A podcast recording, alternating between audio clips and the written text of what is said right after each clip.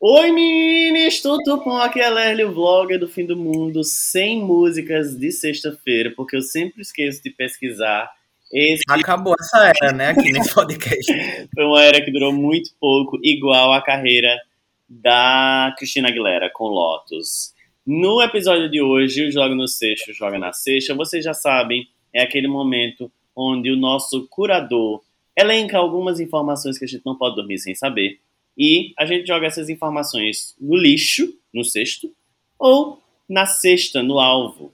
Esse curador que eu vou apresentar agora, vocês já conhecem. Essa pessoa de olhos verdes, de pele branca, pálida e reluzente, e que é todo vermelhinho, cheio de o quê? Saúde. Clóvis Dedo. ah, eu me senti Iracema, sabe? José de Alencar, assim, adorei. Pra Iracema eu faço um podcast com um poeta aqui, né? Um poeteiro. E toda semana esse curador que vos ama tá aqui, gente. Que legal, mais uma sexta-feira, né? Pra lá de especial, trazendo aí as nossas notícias, jogando no sexto e na pra sexta. Lá de especial, caralho. Então vamos começar. Eu espero que é, não tenha militância, Clóvis, porque eu tô tão borocochosinho tá vacinado ainda, né? Gente, já faz três dias que, esse, que o último programa foi ao ar e esse menino ainda tá desse jeito. Eu ainda tô do mesmo jeitinho, parecendo que eu tô gravando logo em seguida que a gente terminou de gravar o episódio da terça. Menino, impressionante essa vacina, viu, da Janssen. Eu acho que o, que o vírus tá dançando carimbó dentro do corpo de Leslie. nesse momento. Tá dançando batidão tropical. O, Inclusive, streaming. O está. Eu tô triste com tesão. Triste com tesão. Como sempre. Eu já ficava assim, amigo, antes de virar modinha. Eu também. Então vamos lá, vamos para as notícias de hoje. Então, continuando aí nesse clima, né? Esse clima de tesão, esse clima de, de verão, de suor, e que esse apresentador do programa aqui sempre apresenta sem camisa, né? Nós dois, assim, uma coisa bem sexy. É, eu trago uma notícia do site F5 da Folha, certo? É, que diz o seguinte: Cara Delevingne diz que testar brinquedos sexuais é como estar em confeitaria. A atriz e modelo virou sócia de marca de produtos eróticos. Né? Então, Cara Delevingne, né, muita gente conhece, ela tem 29 anos, e ela diz que é como estar numa confeitaria, quando ela testa aí os brinquedos sexuais. Ela é capa nesse mês da revista Cosmopolitan, e ela conta que virou é, não só sócia, né, mas sócia e consultora criativa de uma marca de produtos eróticos. Ou seja, né? sommelier de consolo. Sommelier de consolo. E aí, Lésia, eu trouxe a notícia porque eu achei o máximo, eu achei o máximo ela, ela tratar, né, esse tabu das pessoas que querem utilizar os brinquedos sexuais, né, a, essa coisa que a gente tem, né, ah, eu vou lá no, no sex shop e tal, e ela transformou não só em dinheiro, mas ela trouxe para essa condição de confeitaria. Eu achei super legal, sabe? Ah, vou lá me deliciar com as possibilidades que o sexo tem. Ah, eu já me adianto e jogo na sexta. Eu nunca entrei na Planeta Bombom e gozei. Nunca. nunca, né? Eu nunca. Alô, marcas. Planeta Bombom. Alô, marcas. É. Patrocina a gente. É, coisa não apoia-se. É, inclusive, a gente é arroba os espalhalixos no Instagram, apoia.se barra os espalhalixos, estamos em todas as plataformas de streaming. Mas, é, é, como eu digo, eu sou muito chato. Eu não gosto de coisas muito doces assim. Eu nunca entrei na Planeta Bombom. Assim, eu entro na Planeta Bombom e eu quero aquele que é longo, então eu acho que eu ia ser assim também no, no sex shop. Eu ia entrar e querer aquele que era longo, kkk. Você nunca comprou um chocolate na, na loja de bombom para utilizar ao seu prazer em casa? Ao meu bel prazer, não. Eu nunca fui hum. penetrado por um sneaker. Nunca. No máximo um Twix, que é menorzinho, que eu não, não aguento. Meu Deus do céu. Meu Deus. Eu tô mais pro bis mesmo, pro batom garoto, que já tem um, um, um formato um pouco mais anatômico. Mas, é... tu tem brinquedos, Clóvis? O único brinquedo que eu tenho é o videogame, amigo. Mas tu, tu soca o videogame no cu? O controle?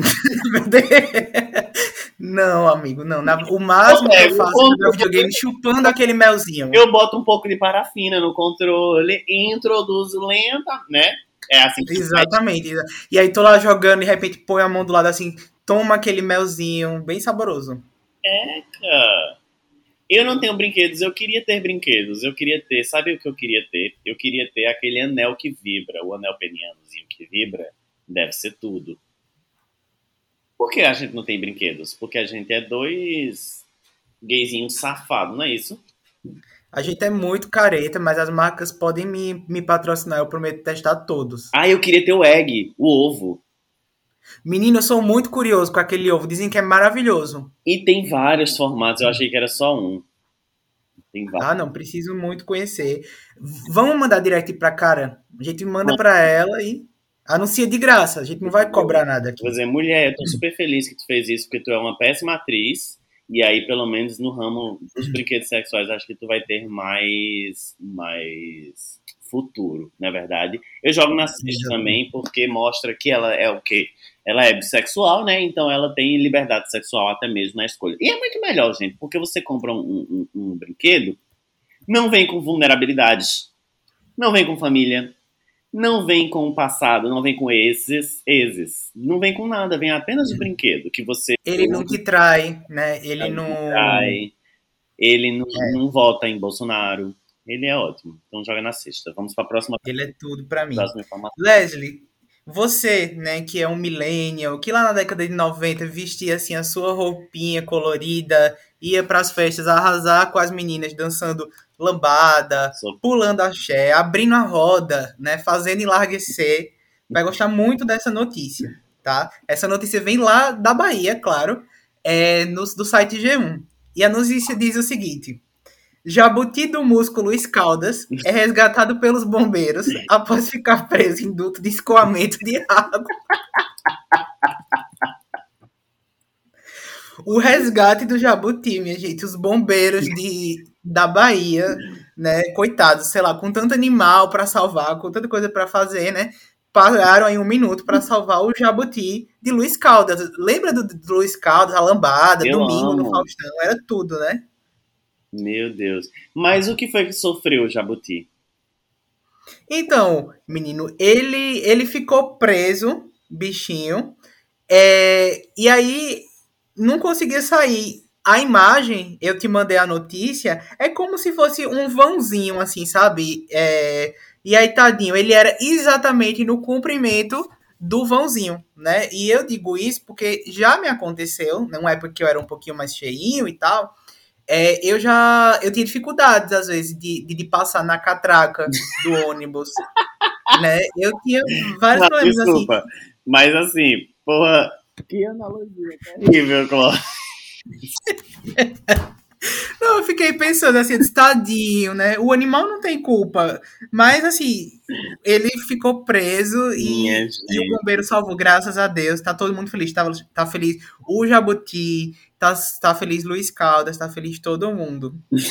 Após ser removido, o animal foi avaliado por uma equipe e entregue ao músico. Como foi a avaliação do animal? Tá tudo bem, Jabuti? aconteceu alguma coisa, você quer fazer alguma coisa, quer dar uma, uma, uma, um depoimento, não. Será que ele respondia igual a galinha Rafinha? Minha filha tá bem, minha filha quer comer. Mas, Ela fazia popó. Qual é a, a onomatopeia que o, o Jabuti faz, Clóvis? Não faço ideia, mas eu acho que tem um, um vídeo na internet, é um vídeo até antigo no YouTube, acho que é mostrando dois jabutis transando, é, um barulhinho. Eles ficam assim... É, exatamente. Será que ele respondeu assim? e ele não fica. Né?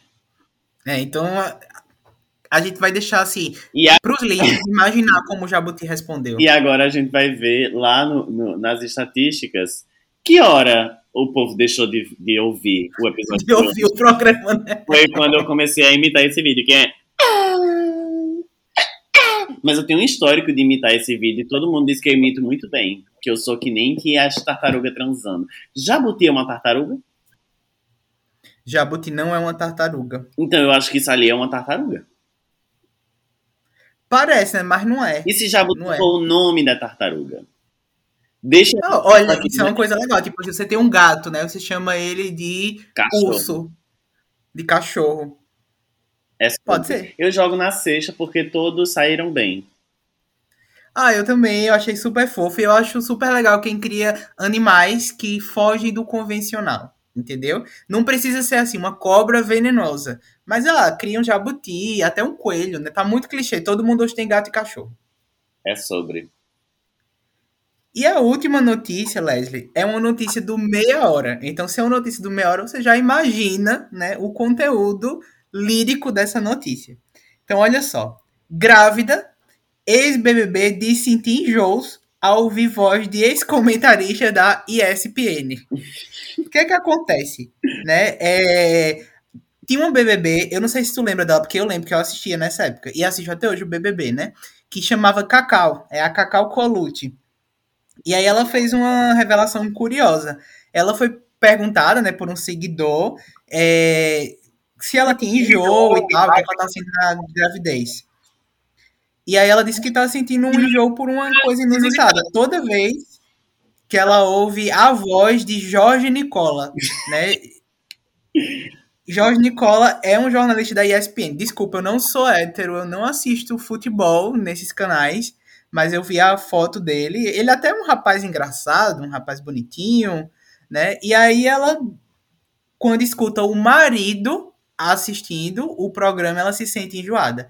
E aí, né, a gente levanta uma hipótese. Pode ser a criança fazendo com que finalmente a mulher hétero enjoe do homem hétero, da voz do, do homem hétero, hétero do futebol também.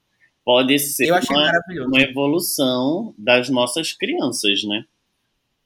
Pode ser, pode ser que o mundo, o mundo finalmente tá sarando, né? Tá cicatrizando. É aquele ah, meme. É o fim do tempo, dos tempos que eu espero. Desde que eu sou pequenininho, eu espero esse fim dos tempos.